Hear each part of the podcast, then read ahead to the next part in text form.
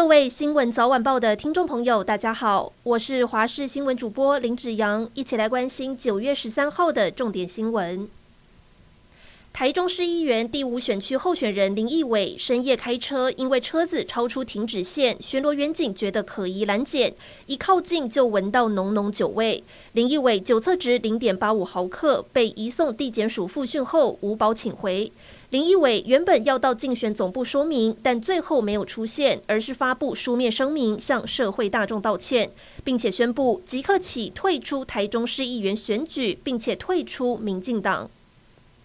水上摩托车是垦丁的热门活动之一。上个月，一名十八岁女子到南湾搭乘水上摩托车时落水，遭到强力水柱冲伤下体，送医抢救。垦管处调查发现，水上摩托车教练驾驶执照过期，将会依法开罚。不过，类似的案例在过去就曾经发生过。合法业者表示，玩水上摩托车一定要双手合十，紧抱住前方的人。医师也提醒，最好穿着保护性较佳的防寒衣或是潜水衣来加强保护。梅花台风外围环流为北台湾带来强降雨，随着台风加速北移，今天下午五点半，梅花台风海上警报解除，雨势跟着减弱。虽然现在西北太平洋海面上，同时还有梅花台风、莫伯台风，以及最快今天晚间将形成的第十四号台风南马都，不过三者相距超过一千公里，不会形成共伴效应。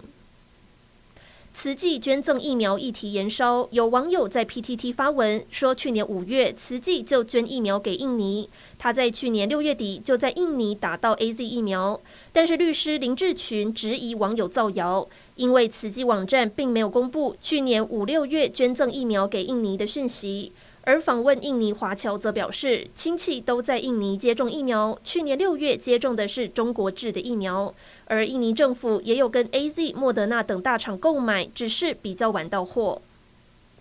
日本在台交流协会宣布，从九月十四号开始开放线上办理签证，民众只需要到办事处缴交款项即可。不过，目前日本还是有单日入境五万人的限额。旅日达人林世璧表示，日本有望在这周讨论是否取消入境限额、免签证以及开放自由行的议题。至于旅行业者，还是希望台湾也能考虑取消禁团令，以及缩短入境检疫天数为零加七。